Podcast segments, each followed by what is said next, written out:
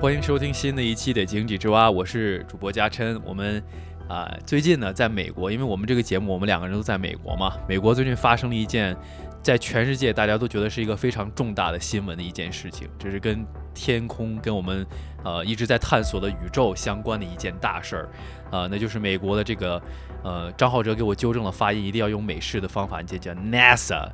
他们发射的一个叫空天的望远镜，呃，叫什么？叫 James Webb，right？杰姆斯韦伯，詹姆斯韦伯，嗯，是吧？韦伯，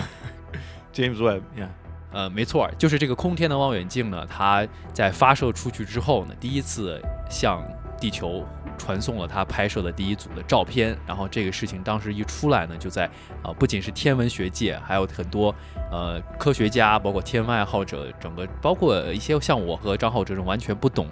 天体物理啊这种高科技的人，都觉得是一件非常兴奋、非常有趣的事情。那我们井底之蛙这个节目，大家都知道，我们是呃深挖嘛，就是一定要发现这些特别有意思的事儿，怎么可能放过这样的主题呢？呃，像之前的几期节目一样呢，找来一个呃跟我们有兴趣相投的好朋友，一起来跟我们聊一下今天这个话题，因为我们觉得呃有句话叫做呃一个好汉三个帮嘛，刚好我们这张浩哲这个社交达人。朋友遍天下的人，到处都是好朋友，所以我们今天请到嘉宾又是我们张浩哲的好朋友，那我就还是让他来给大家介绍一下我们今天请到这个人是谁。是好朋友，也是曾经的学生，现在的老师，早就变成我的老师了。啊、这是我在南京好几年前，八九十年前的一个学生，他当时的英文名字很神奇，就是跟我的名字一样，Bradley，但是现在我们就叫他 Bo 吧。Bo 是他现在在美国用的一个名，一个就是他中文名字嘛，美式发音 Bo。然后 Bo，你就说我给你留的第一次印象怎么样？当时是你的老师的时候，然后第二就是你觉得你给我留了什么印象？我当你的老师，你觉得我我怎么看你？当时我觉得我对 Brad 的第一印象，他是一个很年轻的人，OK，因为当时学校里面所有老师都是中年的老师，但是呢，突然有一个这么年轻的大帅哥给我们来教课，大家都很兴奋，所以说这是 Brad 给我的第一印象。所以这个印象已经失效了，不再年轻了。现在现在还是老帅哥，OK，然后你觉得我把你当什么样的学生？让人开心的那种学生吗？还是头疼？还是嗯，我觉得我在上别的老师的课的时候，一般都是让老师很头疼的学生，但是我上 Brad 课的时候，我是属于最乖的那一个。一般没有人回答 Brad 的问题的时候，他都会问我，让我去回答他的问题，让我给他接场。所以我有个快速的问题啊，就是你起这个英文名字 Bradley 是你知道他之前就起的，还是说你认识他以后起的？这是我之前就起的名字，很小就叫 Brad Bradley。嗯缘分对呀、就是很有缘分呀，是你找到一个跟你名字一样的中国人。呀？So 我们就开始吧。所以就 OK，我就想到 Bo，因为他去年来我这边，就是他家人来华盛顿，然后我们一起玩了一两天，然后我带他去一个 Air and Space Museum，那个怎么说中文？我就是太呃，航空航空航天博物馆，对，然后我说他已经早就变成我的老师，就是因为我们去那边看那些，不管是飞机或者是火箭或者是卫星什么，都是他都在给我讲，给我讲解。科学家在给我讲很多很多，我真的学到了很多。然后前几天这个詹姆斯啊，韦韦伯这个东西出来了，他也发了一个朋友圈，很棒。我就说很明显，看到第一时间我就知道一定要请他来，所以你就解释一下怎么会来发这个东西，然后就通过这样的一个引入点，我们就开始聊到今天的话题。嗯，其实我发这个朋友圈的初衷是很简单的，就是平时我自己所感兴趣的航空航天的东西，身边很多人是不了解以及没有兴趣的。嗯，而没有兴趣的根本原因，实际上还是因为不了解。所以说，我的想法就是，我能不能通过简单的语言，常人能够理解的语言，去把一个相对困难的事物，把它解释出来，然后呢，让更多的人去理解它，让更多的人能够知道具体发生了什么事情。这是我发那个朋友圈的初衷。能不能说我们都是所谓的井底之蛙，然后你想把我们救出来？就是我当时你把他的那个朋友圈发到我们的微信群里面的时候，我读了之后，我就感觉这个嘉宾绝对适合来参加我们的节目，因为他刚才说的这些就是我们一直想做的一件事儿，同样的一个目标，就把这些复杂的事儿给大家，呃，用一种比较能理解的角度或者是方式表达出来。好，那你就来吧。这是什么？这个 James Webb Telescope 是啥？从最基本的开始。其实 Jason 刚刚讲的是很对的，但是他有一个词讲错了，它是空间望远镜啊。嗯，哎，我刚才说的是什么词？什么？我我怎么说的？我是不是叫空呃空天？我是不是说叫空天？对你讲的是空天哦望远镜。那有没有空天望远镜？还是就压根儿就没有？呃，其实，在中文里面，这词是很容易混淆的，所以说其实也没有特别大的意义去分别它哦具体是对还是错。但是它具体的叫法叫做空间望远镜。那我就舒服点儿了。好，那你就给我们讲讲这东西到底是个什么样的？给我们这青蛙讲一下，简单清楚一点。其实它就是一个望远镜，我们平时手上所拿的小小的望远镜，只不过把它放大了，它的能力更强，它能看得更远，能够看到我们以前从来不能够想象的东西。而这个望远镜为了能够看到更远的东西，我们把它发射到了太空，它现在就在太空里面转来转去，它就是一个望远镜。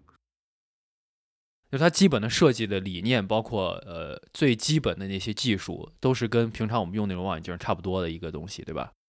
对，都是望远镜，没有什么特别大的区别。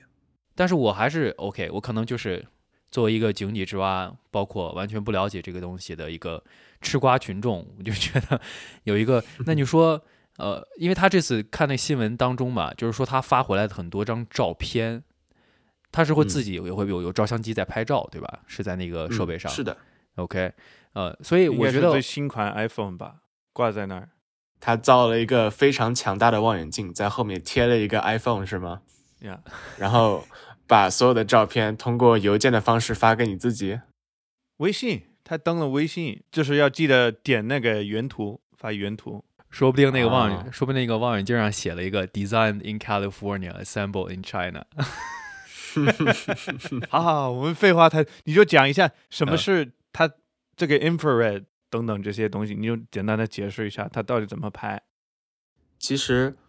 呃，我们众所周知知道的更多的望远镜其实是 NASA 以前发射的哈勃望远镜，嗯而以前也发射过一些比较小的，其中还发射了像开普勒望远镜，但是我们今天不会谈这些望远镜。但是呢，这一次发射的 James Web 这个詹姆斯韦伯望远镜和其他的任何一个望远镜都有一个本质上的区别，就是这个是一个叫做深空红移望远镜。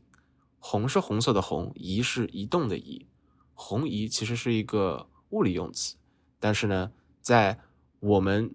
太空的呃领域里面，红移有一个更深层次、更有意思的和宇宙大爆炸有本质关系的一个说法。你们如果我让你们 Bradley 和 Jason 你们俩去呃想一下，我说红移你会想到什么？或者说你觉得红移是什么？OK，我就可以直白的告诉你，我在做节目之前作弊，然后查了一下这些资料，呃，就是我现在就装一下，虽然我可能有可能还是会说错，但是这个红移呢，这我肯定我能想到就是红外线，因为我其实对比了一下，像你刚才说他之前发送的那个叫什么来着？呃，哈勃望远镜，对，哈勃，哈勃那个好像是它捕捉是是捕捉什么紫外线，然后这个望远镜好像是就去捕捉的是更多是红外线，这是不是这个大概的一个区别？可能我还说的不是特别准确，但是是不是因为你说到红色嘛，就红移是不是就 I don't know？嗯，Bradley 你呢？这个点我只能用英文去了解。我我也看过这个 redshift，然后、但是我不知道我能不能描。也就是说，就是我们能看到的这些这个范围内的这个红外线，或者说它可以记录的，本来就是因为这些宇宙那么远，就是这些 galaxy 特特别特别远，然后是是特别特别久以前，嗯，所以它的它的那个 image 早就离开了，就是一个非常极端的一个红外线，然后它会把它 shift 到一个我们可以看到的一个，或者是可以看理解的一个一个范围内，是不是可以这样讲呢？很差是吧？没有，实际上我觉得你的讲法，嗯、用的是非常科学的语言，但是呢，很多人是没法理解你刚刚讲的是什么的。所以说，如果我们要理解红移，其实红移这个概念，大家不要去认为是一个很高深的东西，它其实很好理解。呃，举个简单的例子，我刚刚讲为什么讲说红移和宇宙大爆炸有关呢？因为我们大家都知道，宇宙是无穷大的，而且宇宙在不断的增长，但是呢，很多人在脑子里想到说宇宙在增长，它就是外面在扩张，里面是不动的。但实际上宇宙不是这么扩张的。你可以想象一下，如果你手上拿了一个气球，这气球大概是跟网球一样的大小，然后你在上面画一个 Bradley 的脸，嗯，然后就往里面充气，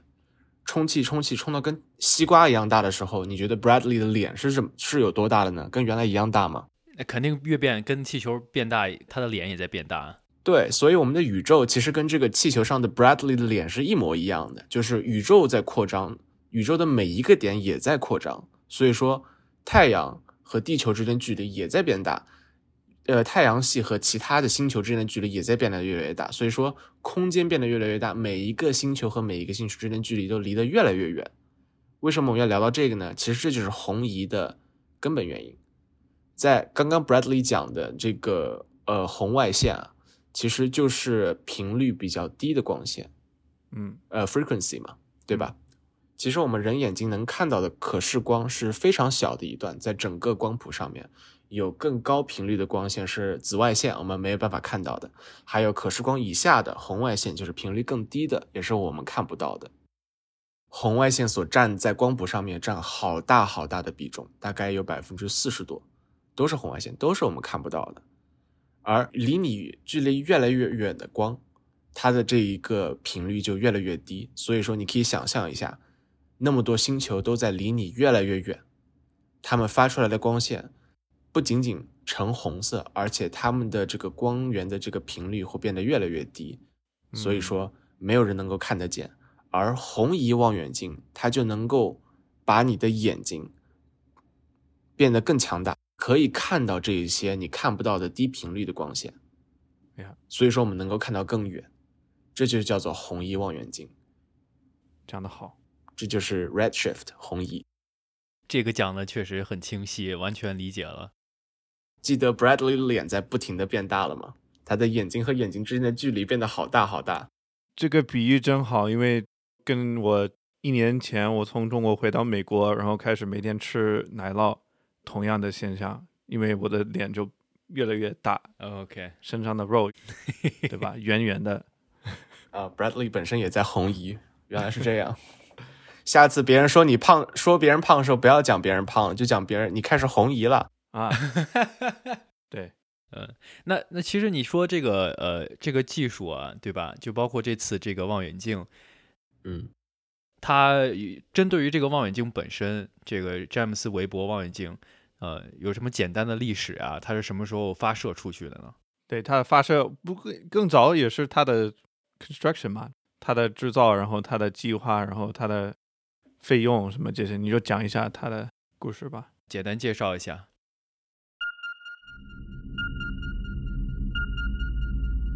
好，那在继续进行我们正常的节目讨论之前呢，我们现在先短暂的休息一下。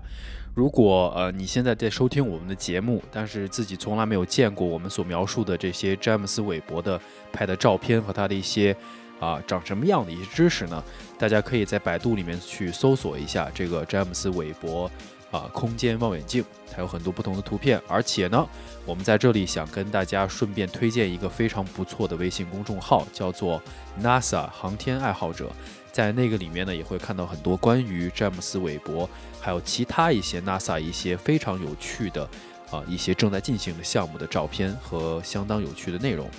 OK，那就继续我们精彩的节目吧，继续听下 Bo 给我们讲一下关于詹姆斯韦伯他的历史，还有他是什么时候发射升空的。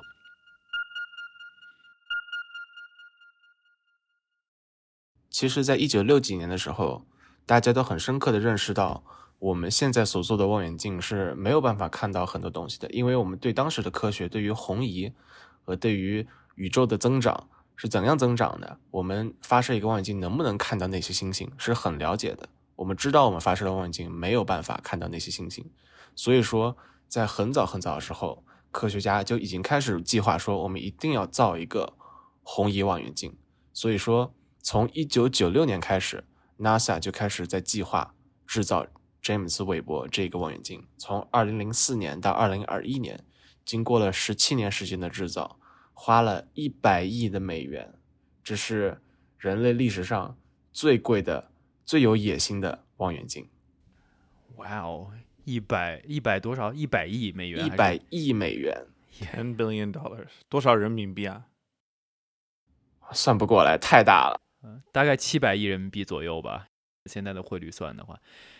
哇，那就真的是造了一个全世界花费最高的、最贵的照相机，然后把它放到了宇宙里面。嗯，和前面的哈勃望远镜对比，哈勃望远镜只花了十五亿美元。那他们两个望远镜之间最大的技术上的区别就是，韦伯是一个红移的望远红移望远镜。啊，对。所以它其实大量的钱是花在就为了让它能变成红移这这个方面，对吧？他花的很多的钱，实际上对红衣是一部分，包括它的镜子其实是用金子做的，而且它本身用的金属，还有它的这个结构。因为你如果现在听众可以去搜索一下这个詹姆斯韦伯望远镜，你会发现这个图片和你脑子里面想象的望远镜长得完全不一样。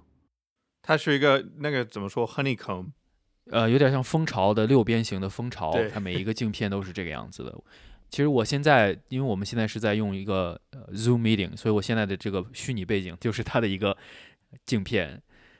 嗯，看的会比较清楚。对，因为我刚开始看到这个新闻的时候，我其实就以为说，呃，就是一个望远镜新拍的一张照片儿，对吧？但是我们在做一些这期节目准备的时候，然后，呃，我就发现网上，我觉得，呃，张浩哲不是也也给我分享了很多大家网友对于。啊，这些发回来的照片都特别兴奋嘛，啊，就刚才你解释那些部分，我觉得就是一个很重要的一点，那就是因为之前可能在没有这个望远镜和它这个技术的情况下，很多东西我们是本身都看不到的，所以他拍到了一些我们之前压根儿没想到过的，或者是根本就没有看到过的一些东西，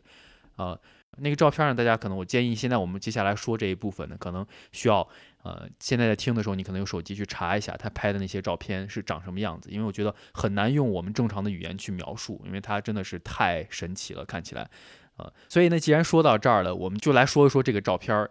他拍的那些照片，因为这对我们普通人来讲，就是最直观的，对他做出的这个成就的最直观的感受，对吧？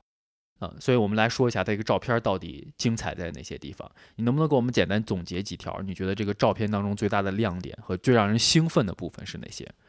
嗯，其实你看到的所有的詹姆斯韦伯这一次拍出来的照片里面啊，你会发现有两种不同的亮点。第一种是你看到的星星啊，是有六条闪光出来的这个六边形的这个峰状的形状，而很多的亮点是没有这样子的。它的区别在哪儿呢？有这个六边形的光芒的这一些亮点，其实是我们银河系里面的星系、星系和星球，而那些没有六边形的光点，是一个完整的和银河系一样大，甚至更大的完整的星系。你可以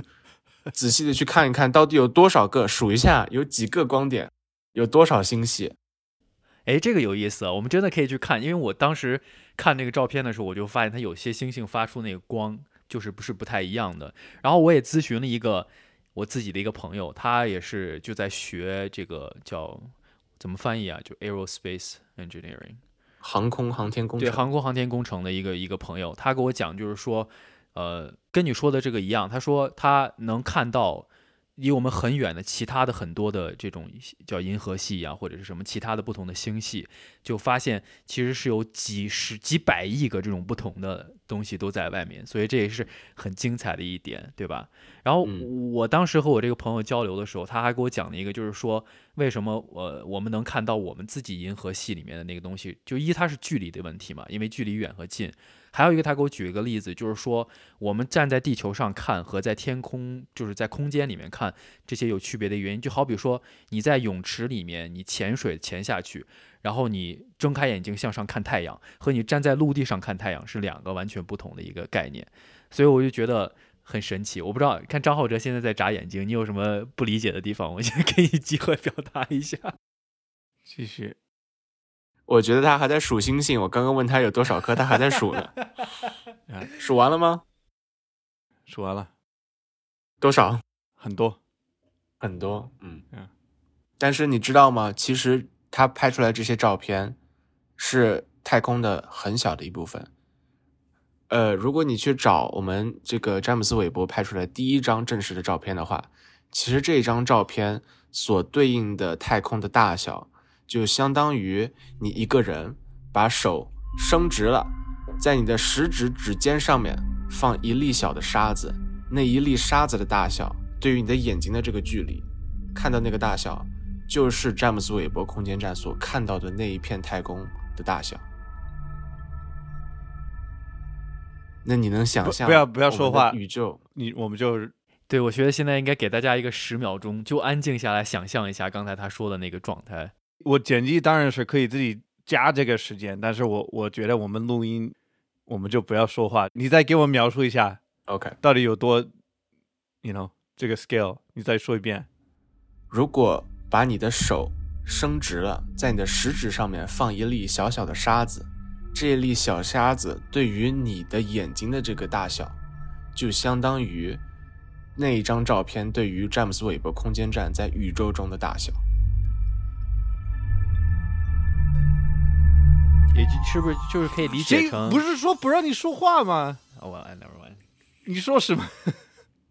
我再再来一次。我正在看手指，我正正在思考宇宙，你还打断了我，烦死了。我 第三遍，第三遍，OK，再来。大家一定要看，就是如果我们还没看过照片，你先看一下，暂停一下，看一下。我们这边都有 show notes 都有链接，如果可以有链接的话。然后，真的，我们我们在跟着 Bo 在做这个动作。来，你给我告诉我，我看的，我现在屏幕上也看的也是这张照片。你告诉我，嗯，如果把你的手伸直，在你的食指上面放一粒小小的沙子，这一粒小沙子对于你的眼睛的大小。就相当于那第一张正式的照片对于詹姆斯·韦伯在宇宙中的大小。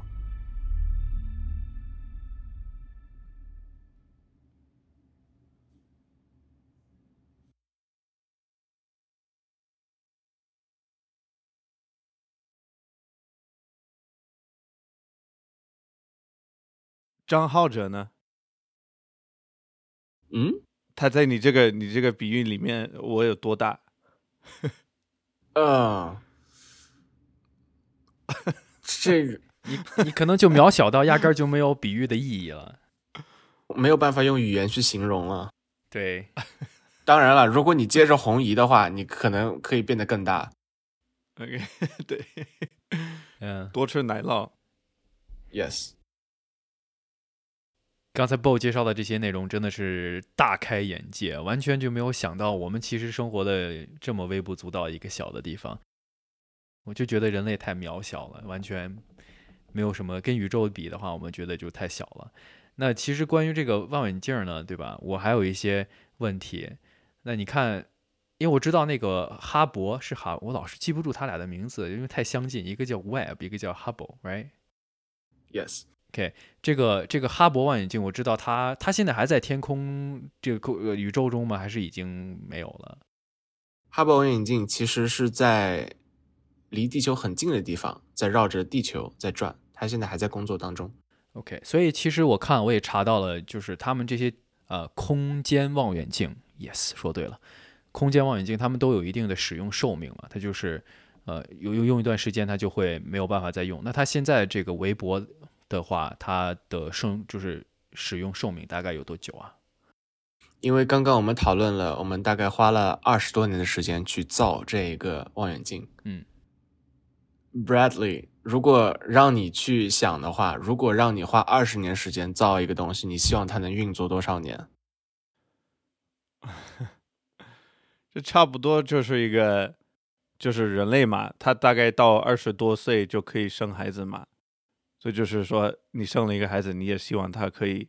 活到八九十岁啊。嗯，就是意思就是说，你花了多长时间造它，就希望它能够运作多长时间，对吗？这多三四倍啊！哦，明白了。但是呢，很不幸的告诉你，Bradley，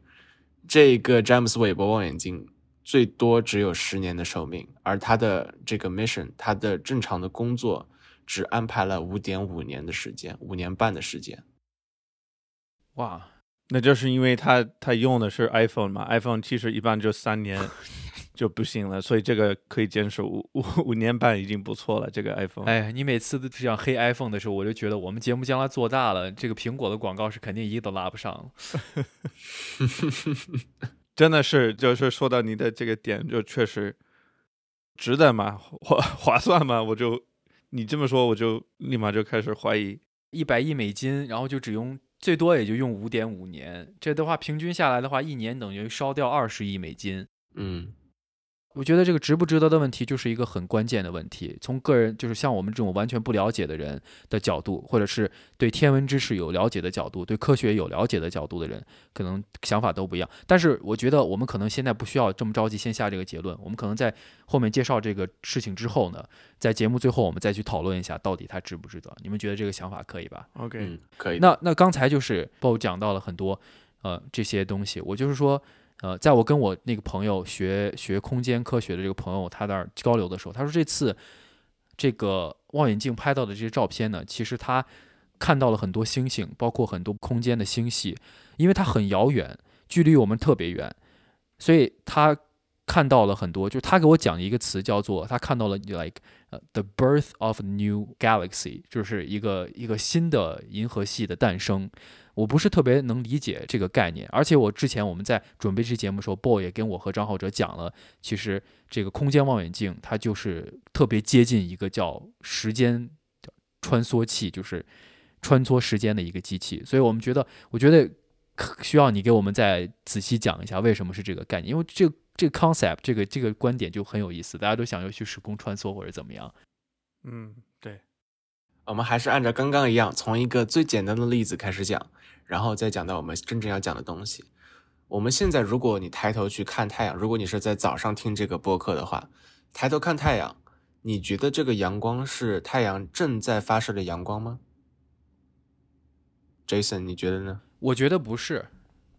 为什么呢？因为我知道光它是有它一定的速度的嘛。对，我记得我好像高中物理还是初中物理时候学过，因为你计算地球和太阳之间的时间，然后再计算光的速度，因为光速是有固定的嘛，就是有那个数值，好像是几分七分钟还是八分钟左右，我具体时间我不我记得可能不是太清楚了，但是肯定不是同一时刻的。对，Jason 记忆力特别好，其实就是八分钟时间，从太阳发出光线到它到达地球到你的眼睛里面，需要通过八分钟的时间，所以意味着你现在抬头看着太阳的时候，你看到的是八分钟之前的太阳，而不是现在的太阳。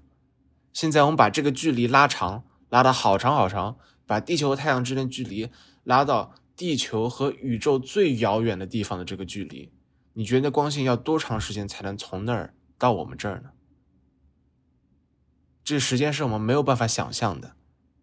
而詹姆斯韦伯这个望远镜，它能够看到的距离，我可以告诉你们一些数据啊。从宇宙大爆炸之后，我们能够看到的宇宙有一百三十八亿年的历史。我们记住这个数字，一百三十八亿。OK，而詹姆斯韦伯能够看到一百三十五亿的这个距离，意味着什么？如果他詹姆斯韦伯望远镜用最大的功力看向最遥远的星星，他看到的光是一百三十五亿年前那一个星球发射出来的光芒。哦，就他看到了宇宙诞生，就很接近宇宙诞生的那个地方的情况。对，像 Jason 你刚刚讲的那一个一个新的星系的诞生，是我们看到的是它诞生的时候是什么样的状态，但是现在这个时候，那个星系已经存在了很长很长的时间了。哦，所以说，我们说它一呃望远镜是时光机，但是我们只能往后看，我们只能往历史看，看到历史的最开端，看到最接近宇宙的起点，具体是什么样子的。哇哦，是，你在讲的时候，我想到有时候我在中国在国内看 NBA 的时候，然后我们看的是那个腾讯的直播，然后它已经经过了各种各样的延迟，就是你如果是在 同时你在你打开那个实时更新那个比分数据的网页，嗯然后你会看到，就是你不小心你眼睛往下看，你就已经看到结果，或者是我在我看我美国的社交媒体，他们已经是几几十秒前已经发生了这件事情，然后但是我还我这边还没有发生，like，、嗯 我就觉我觉得我这种感觉很很不爽。嗯你这么说，我就越来越惊慌，我就因为我很想知道那边那么遥远的地方现在怎么样，但是我，Bradley，我告诉我可以用三十秒钟的时间让你重振旗鼓，让你又有了希望。给我三十秒钟时间可以。其实刚刚 Jason 也提到了说，当我们聊到尺度和大小的时候，我们会发现人类是那么的渺小。但是呢，从空间上来讲，人类是很渺小的，生命是非常渺小的。但从时间上来讲，生命、人类一点都不渺小。为什么？刚刚我们讲到了宇宙有一百三十八亿年的历史，啊地球有多少年的历史呢？有四十五亿年的历史。但是生命，你们知道有多少年的历史吗？你说生命还是人类？生命呃，几千万年，或者是应该不超过一亿年吧？你错了，Jason。啊生命有三十七亿年的历史，三十七亿年，从最早的单细胞生物开始，生命有三十七亿年的历史。所以说，你把生命的长度放到历史的长河里面，你会发现，其实生命占了历史宇宙历史里面的百分之三十左右。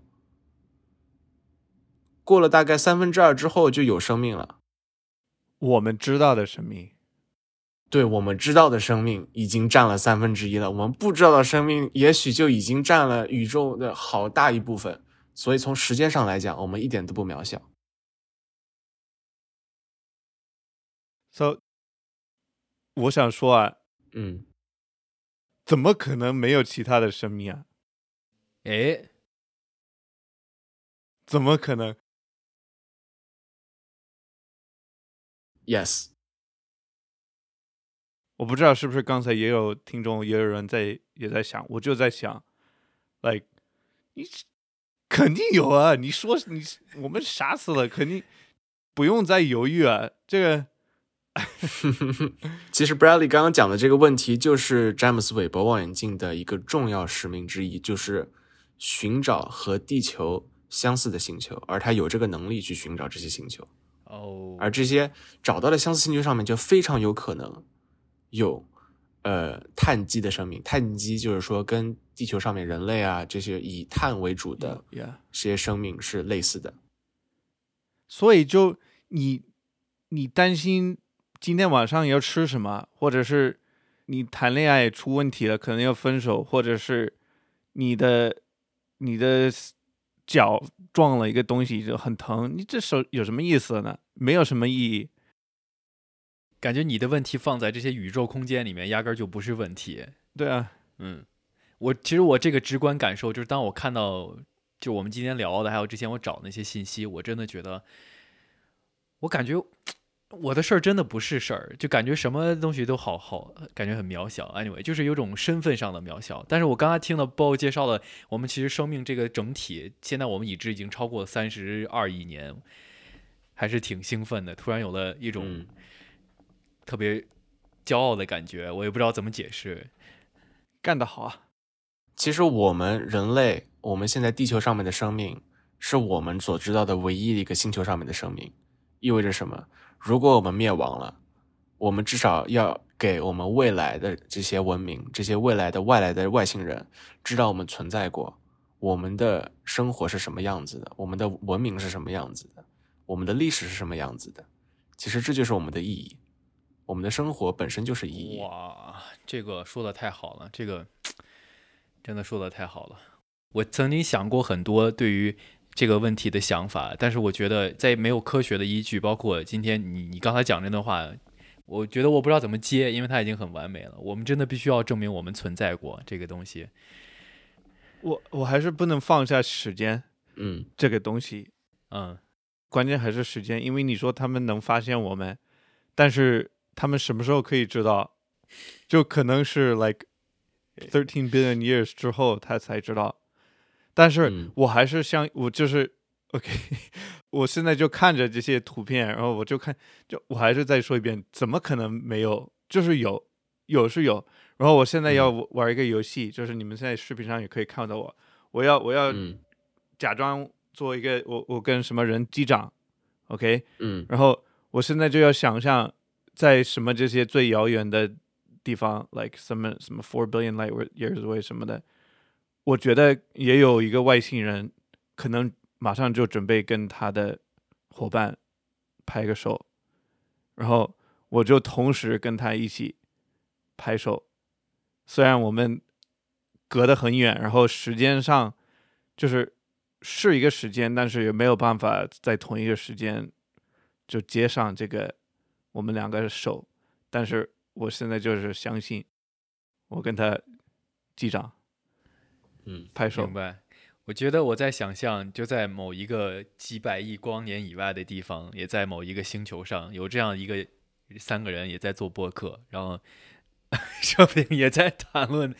什么望远镜的事儿。就讨论他们的望远镜发现了这么样一颗星球，这颗星球，呃，围绕着一个太阳在旋转，它很有可能有生命在上面，但是他们也不知道。没错儿。那我们还是回到一个实际的问题，像刚才你讲的，就是一些很多都是概念，包括我们对于很多事情的我们自己的主观的判断和理解的一个想法，对吧？呃、嗯那那其实呃，就在过去这几年当中呢，不光是这个詹姆斯·韦伯的望远，What's wrong？没有我我就是我还在拍手，我就怕刚才人家可能没有哦，OK，继续说，我继续 OK，嗯 OK，我觉得我们刚才说的这些问题真的是给了我们很多思考的空间，所以我们希望我们的听众们也去思维思考一下这个话题，呃，然后想一想，呃，怎么样去看待宇宙这个概念和对我们来说自己的一些意义或者是什么的话题。但是我觉得其实这些很多都是一些和比较主观的一些判断和一些想法，呃，那回到比较现实的问题上，就比如说。呃，这次除了这次詹姆斯·韦伯这个空间望远镜发回来的照片是一个在天文学界或者是宇宙科学界一个重大的影响以外，我们在过去几年当中看到很多其他相关的一些大的，比如说我就个人比较感兴趣的，想了一直想了解的就是。呃，这个 SpaceX 或者是什么 Elon Musk 他这种，包括好像 Amazon 他们也在搞这个东西，还是 Google 谁不算是 Amazon，就是 Jeff Bezos 呀。Anyway，所以就是他们这些人都在搞这些东西，呃呃，我们我们肯定不会这期节目肯定不是说他们的一些成就，但是呃，他们其实就是在对空间技术进行一个实际将来能大规模采用的一个民用化的一个探索和尝试。所以呃，说到这个话题的话，你就是有没有什么根据这个望远镜它的一些将来可能存在的一些实用价值和意义在里面？嗯，就是因为对于我们，对于很多人，百分之九十九的人来说，九十九点九的人来讲，詹姆斯·韦伯这次拍出来的照片，对于我们来讲，只能做到说好看，它更清楚，然后我们觉得我们好渺小，但是对于我们的生活有什么帮助吗？其实没有什么帮助。对啊，我对吧饿了。你没办法拿一颗星星来吃。嗯，我家里有奶奶经常说的一句话，就是又不顶吃又不顶穿。嗯，对，所以说很多人会觉得，呃，花这么多钱，一百亿美元的这个价钱去造这样一个望远镜，只能拍五点五五年半的时间，它的意义究竟在哪儿？对于我们正常人，平常我们生活有什么帮助呢？呃，实际上这个问题是一个科学界非常希望和大众能够有关联的一个问题。为什么？因为大众对于科学的不理解。而科学家没办法用更平民化的语言去解释他们所学习和他们所在做的东西，让两边呃之间的这个互相的了解越来越少，就产生了一种隔膜，就是说你做你的，我做我的，你做的东西和我一点关系都没有，我做的东西和你也没有关系，但是你花的是我的钱，对啊，我交的税啊，对呀、要么是买的书，所以说，无论是我还是很多的呃喜欢科普的这些人，就是对于一个领域有一定的了解，但也不是专家啊，我也只是业余爱好者啊。我们的目标就是能够让更多的人能够去理解为什么我们要这么做，为什么我们拍这些照片，为什么我们要造这么昂贵的一个望远镜。它实际上对于我们平时的生活有很大很大的帮助。这个我可以给你们一一讲解，如果你们感兴趣的话。那必须感兴趣啊！来，嘿嘿，我是浩哲，你知道吗？我不太清楚全宇宙到底有多少门语言，但是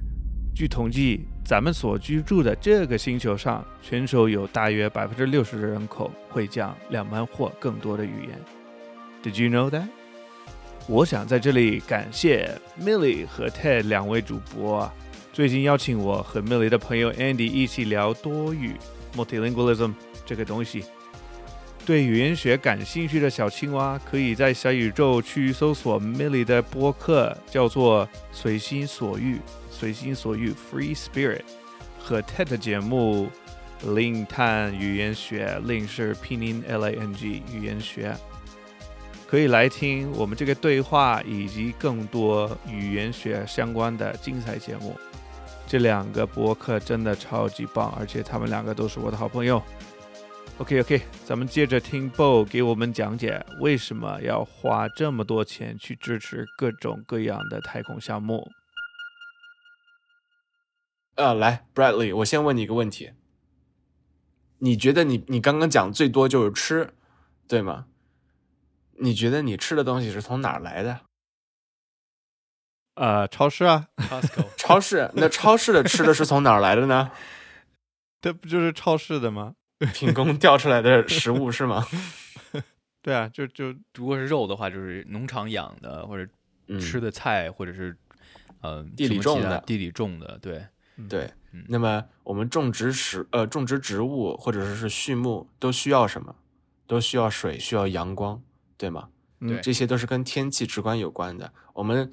以前我们都平时都讲说，呃，今年的这个气候好，或者说是雨水丰厚，我们的农民就能够有更好的收成，对吧？呃，天气不好，我们有时候呃自然灾害就会有，就是有很多农作物就会坏掉，对吗？就没有那么好的收成。这个时候，天气的预警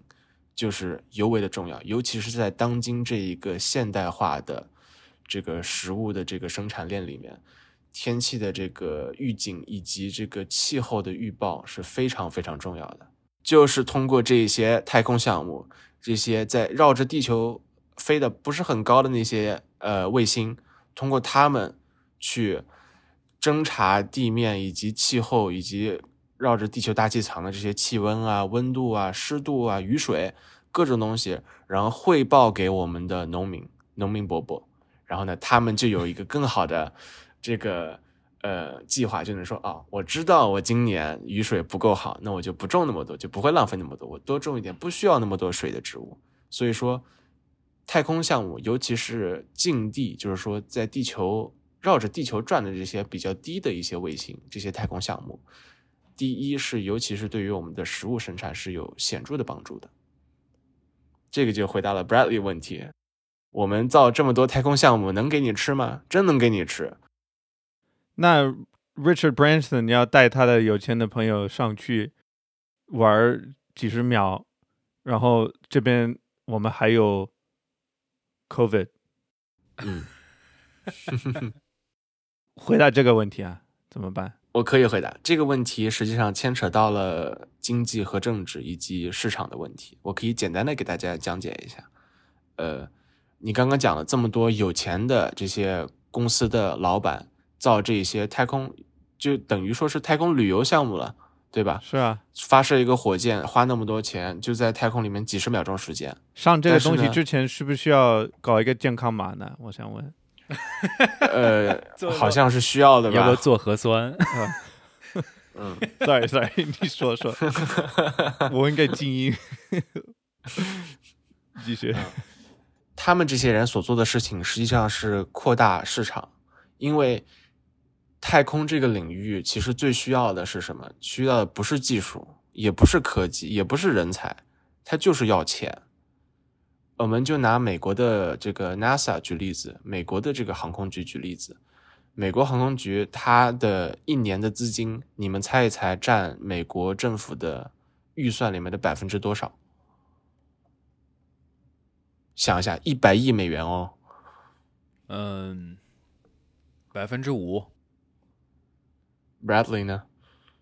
你觉得呢我我我我装不了，因为你跟我们说过。Yes，but 呃，但是呢，你觉得我们应该花多少呢？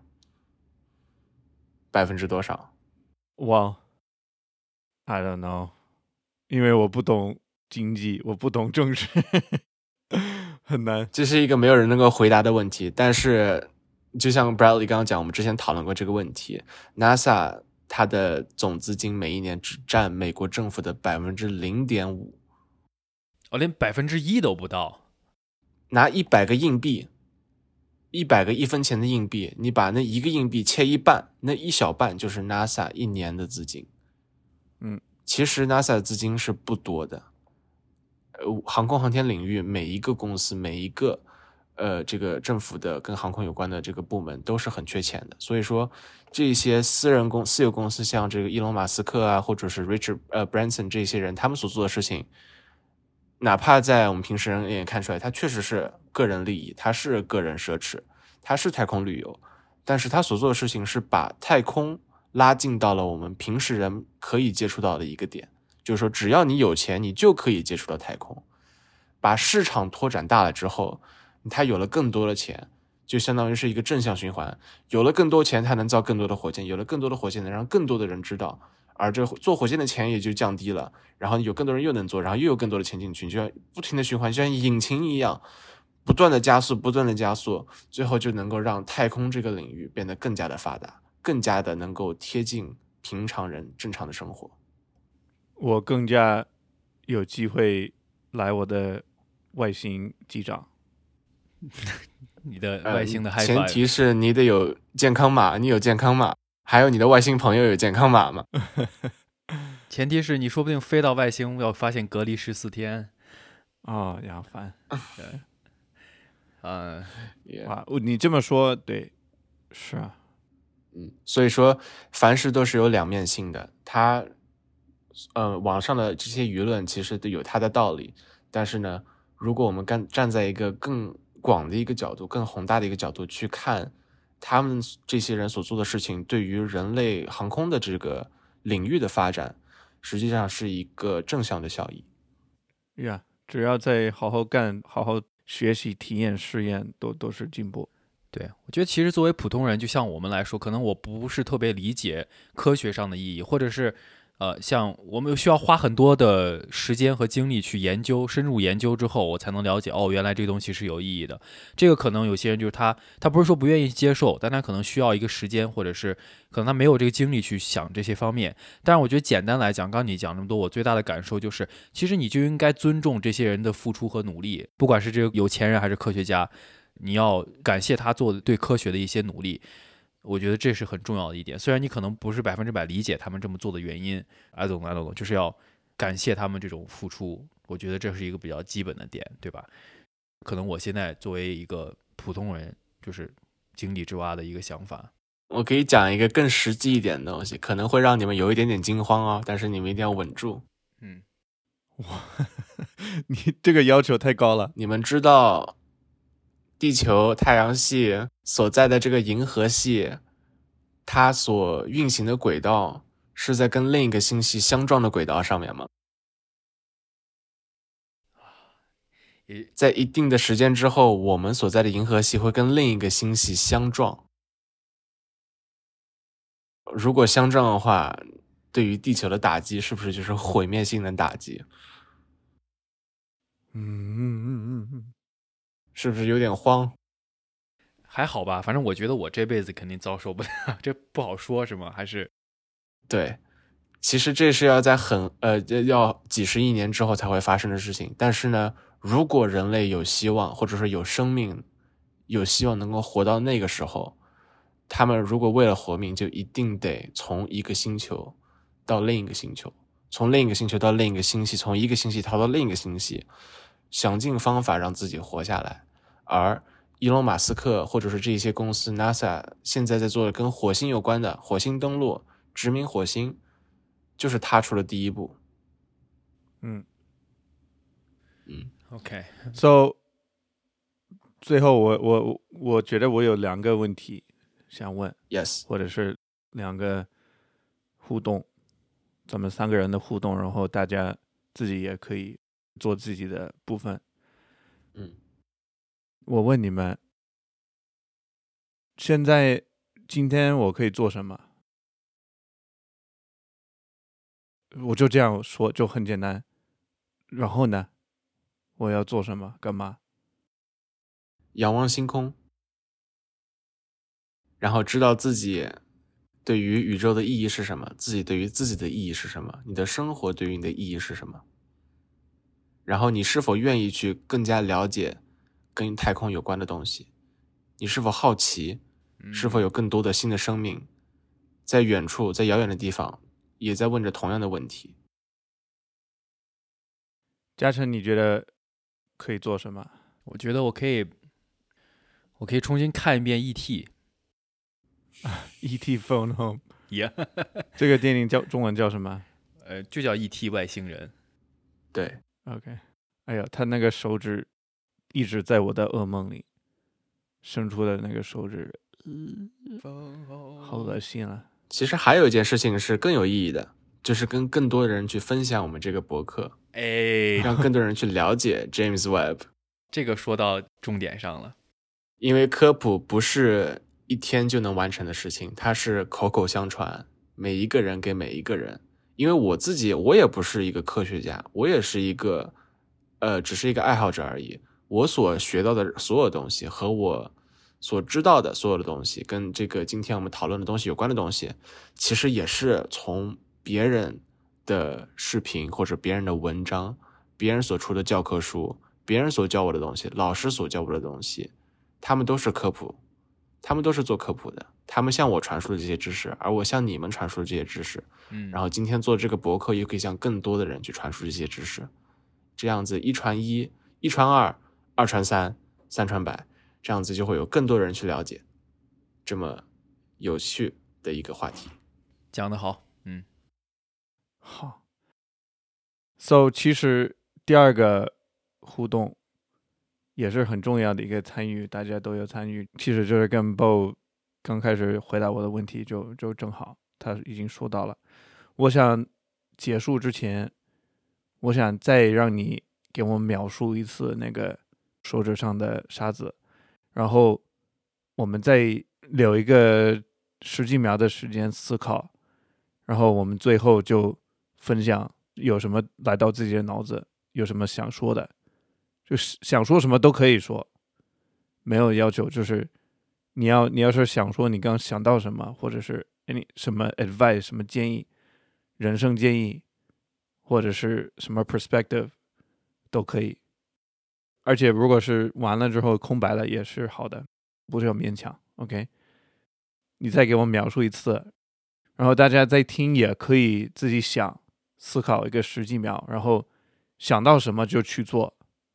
比如说你想到你要去给你妈妈发一个信息，那你就给她发，或者是你想到什么就做。OK，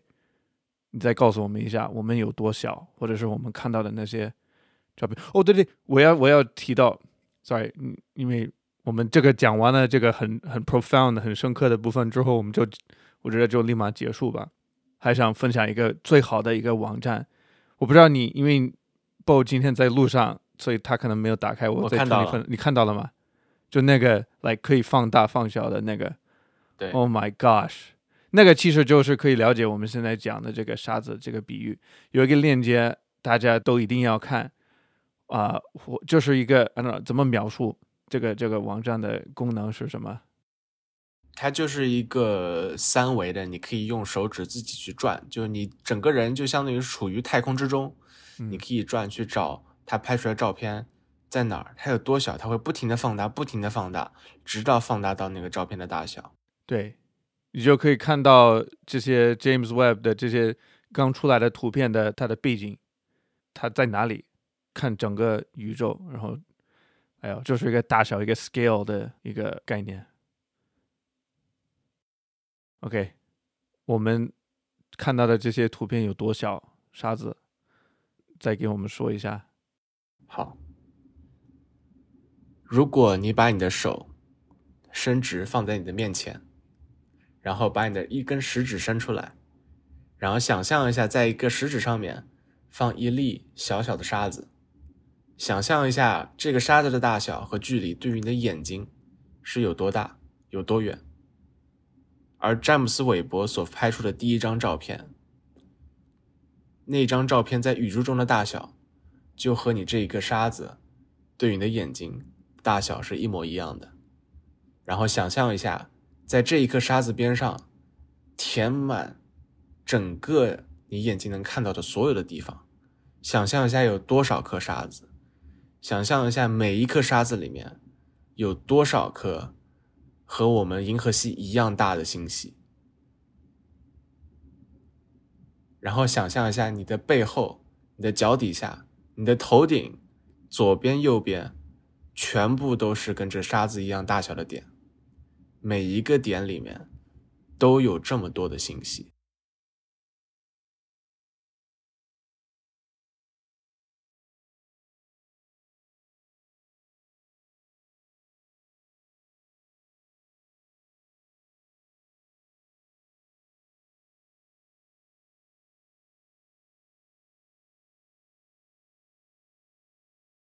经过这个体验，我觉得我自己的想象力和我所知道的这些知识，我所对于事物的理解，其实局限性太大了，根本想象不到，其实我们之外的这个宇宙它是这么大的一个情况。嗯，所以我刚才也想到了一个，就是我们节目刚开始的时候一直想问的一个问题，就是这个韦伯望远镜，包括各种空间技术，它的意义在哪儿？可能对我来讲的话，这次。呃，詹姆斯·韦伯这个望远镜拍的这些照片，就是让我去有机会能真正了解到我们刚才所说的这些科普的知识，让更多的人，就像刚才 BO 讲的，去能接触到这些知识，让他能有一个基本的理解，更多的人了解这件东西，这样才可能是对我一个普通人来讲，呃，一个井底之蛙来讲，去打开我的眼界，让我去能了解很多这样的东西，然后让你觉得。我要可能，也许可能就是对生活的态度，也许也会有一点小小的改变。就是当你会遇到一些问题或者困难的时候，你会觉得，我要其实其实你说跟更大的东西比，可能我们这些问题都不是问题，给了你信心，可能让你更加怎么说呢？哇，这可能有点鸡汤了，但是就是会呃用一个更平常的心态去看待你其实生活中所发生的一些事儿，嗯。这就是哎，我觉得其实这几十秒、十几秒的这个安静的时间，确实思维很多。So，我我们最后就是 Bo 是最后的，我先接上 Jason 刚说的，因为这其实就是我刚刚想到的东西，就是大家都可以现在我们都想一下，最近面临的什么困难、什么烦恼的事情，想一下，我们都有啊。你现在有什么？特别头疼的，特别烦恼，甚至都有最近有哭过，或者是就是很心疼的东西。然后那个东西还是很真实的，就像你手指上的这个沙子，它是沙子，它存在的。所以我的意思不是说你现在面对的问题不算什么，也是重要的，也是难的，我们都不容易了。但是。关键就是一个视角，我现在就把我的手指直接放在我的眼睛的，就靠得非常近，就直接在它的前面，然后我现在只能看到我的手指，或者是手指上的这个沙子，对吧？你大家都可以啊，你就把手指现在放在你的眼睛前面，什么都看不见，你只看到那个沙子，它大小没有变，但是你只能看到它。然后你伸，你把你的手伸出去，然后放在圆的那个位置，它的大小没变，所以它还是一样，它还是在的，还是要面对它，还是要克服它。但是在这个背景下，就感觉还好。看我们的问题，我们面对的考验，我们一直天天都集中在它这个东西上，我们的注意力一直在。就一直在盯着它，我们就失去一个 perspective，失去一个健康的一个视角。我自己也是需要这样做，然后希望大家也可以把自己的所面对的这些挑战、大挑战要看清楚，要放在适当的一个地方，适当的一个视角。这是我所谓的。鸡汤，我的想法。然后我们就把时间交给 Bo。到我发鸡汤的时间了吗？不一定啊，我不是说嘛，不一定是鸡汤，就你的感受啊，可以是西红柿鸡蛋汤，或者是都可以。对，呃，我自己的感受其实很多，但是呢，我非常想跟你们分享一个我所知道的一个作家，这个作家的名字叫 John Green。他所他对于这些照片，对于太空，对于近期发生这些事情，他的想法是什么？他的原话是，我就转译一下，他的讲法就是，我们人类其实没有必要把自己想象的那么渺小，我们即使在空间中确实很渺小，但是我们是唯一一个能够做到坐下来，望着天空，去想了解其他星球的。物种，那么多死去的星星，那么多物质在宇宙中，他们没有意识，他们没有办法去想，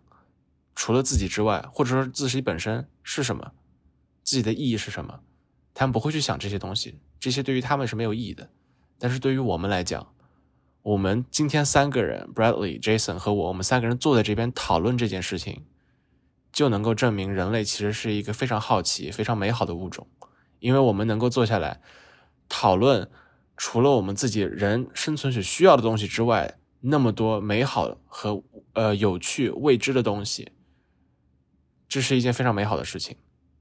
所以说，生活中有那么多的困难，像刚刚嗯 Bradley 所讲的那么多困难，它确实是困难，是我们需要克服的真真实实的困难。但是我们不能忘记的是，我们本身是要保证自己的好奇心的，我们是一个好奇的物种。好奇是你去接触新的环境、新的知识、新的境界以及新的生活中的不同的元素的唯一渠道，就是好奇，去了解。讲的太好了。哇，真的是讲这一期节目，不光了解了一些科普的知识，然后给了我们很多特别有深度的思考的一些想法吧。我觉得真的非常感谢 Bo 今天来参加我们的节目，而且他准备的真的是超级靠谱，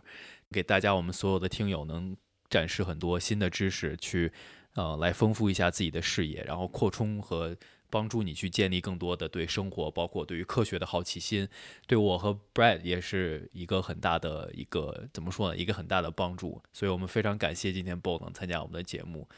呃，还有就是我需要，OK，我必须要说，因为我不是刚才讲了，我跟我一个朋友嘛，他其实给我在这期节目准备的时候提供了很多的帮助，所以 I I I sort of promised her that I will say her name in the show. okay, so Andrea. Thank you so much for all the support and everything sent me. I uh, hope you get a job at NASA someday. Uh, just go get it, girl. 好，那我们感谢大家都收听我们这期的节目，嗯、呃，就继续保持好奇心吧，然后呃，用宇宙的角度、科学的角度去看待生活中的一些小的事情。可能我们会有更多不一样的想法和角度，帮助我们去呃思索，或者是转变一下自己的思维啊，就是跟《井底之蛙》这个节目一样，好好的去换一个角度看一下生活中的事儿，可能就会有很大的不同。对呀，有谁现在在听？虽然你不是外星人，我希望你是外星人，但是你不是，但是你还是可以跟我拍个手，拿一只手来跟我三二一，一起耶！OK，呃，我非常感谢你们请我上这期节目。其实我也是井底之蛙的忠实听众了。我从第一期节目就开始，每一期都听了。呃，无论是之前上学的时候在路上听，还是有时候呃自己有烦恼啊，打开你们节目，听到你们俩声音，听到 Jason 这么好听的声音，会让我的心情变得更好。所以说，非常感谢你们今天能够邀请我去聊我非常喜欢的内容，我也很高兴能够跟那么多的听众去分享他们也许了解、也许不了解的新的有趣的东西。谢谢 Bo，谢谢 Brad 老师，Bradley 老师。很好。OK，那我们这期节目就到这儿吧，然后大家继续加油吧，嗯，下宇宙见。拜拜。拜拜。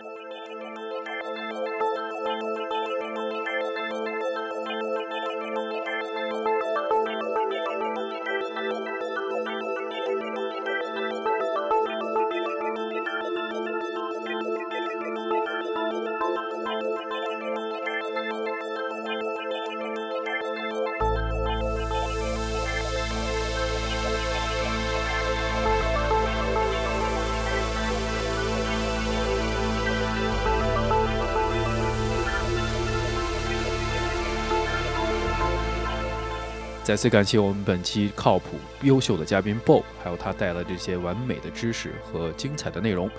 本期节目的音频编辑和封面设计呢是张浩哲，我 Jason 刘嘉琛是在晴朗的夜空数星星的人。你可以在各大播客平台收听和订阅我们的节目《井底之蛙》，要记住，蛙是挖掘的蛙。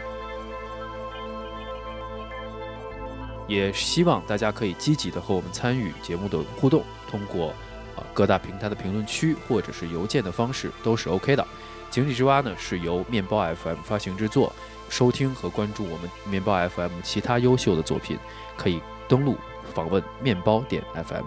我们下期再见。